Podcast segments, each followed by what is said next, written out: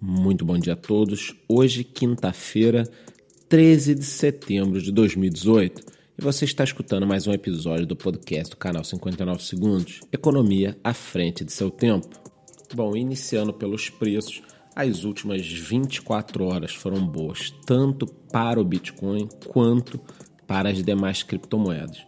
No caso da moeda rei, ela teve pequenas altas e foi levada acima dos 6.400 dólares. No momento, uma unidade de Bitcoin está cotada a 6.420 dólares.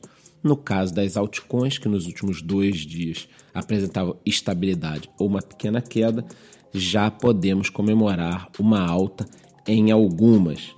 Exemplos seriam Ethereum mais 10%, Stellar e Litecoin mais 8,5%, VeChain mais 17% e Nano mais 32%.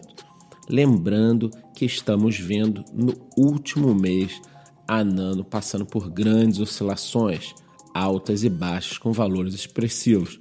Então, se você gosta de fazer trade, fique de olho, pois é uma boa oportunidade para grandes ganhos, mas também um perigo de queda.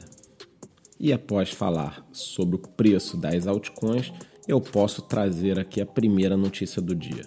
Saiu uma matéria comparando o mercado de 2014 com o atual. Muitas pessoas acreditam que estamos no pior momento das criptomoedas, mas até agora, numericamente, para as altcoins, o pior momento foi em 2014. Então, comparando em números, temos uma queda de 86% por 266 dias em 2014, contra 252 dias e uma queda de 85%. Então a grande realidade é que o mercado de 2018 está muito semelhante ao que foi visto em 2014 e logo depois, todo mundo sabe, principalmente em 2017, nós tivemos um rally que catapultou as altcoins. Portanto, cuidado com os grandes entendedores que dizem que este mercado está morto. Ninguém pode afirmar nada. E mais duas notícias agora sobre países.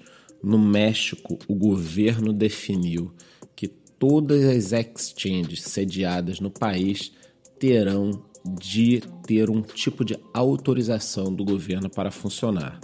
Lendo aqui as regras, não me parece nada de muito assustador. Pelo que eu entendi, o governo mexicano quer apenas que as exchanges conheçam seus clientes.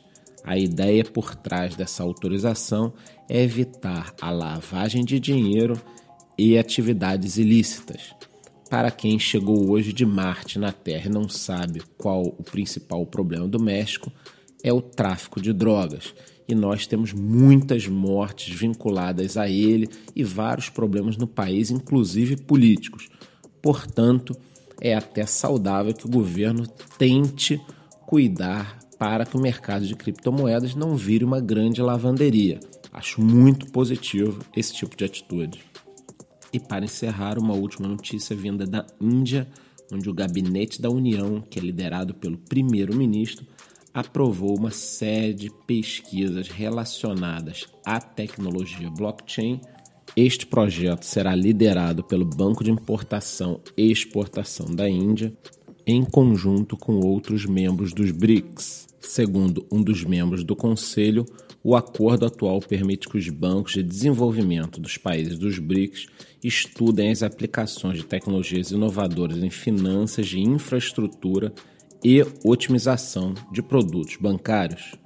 E para quem está acostumado a escutar o nosso podcast e ver os nossos vídeos, entende que eu costumo falar bastante da Índia pois ela tem uma densidade populacional enorme, estamos falando de mais de 1 bilhão e 200 milhões de pessoas, e tem um certo tipo de oposição à China.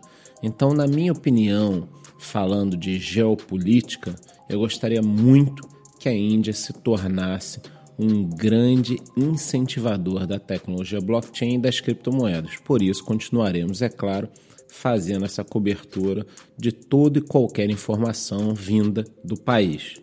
Por hoje é só, muito bom dia.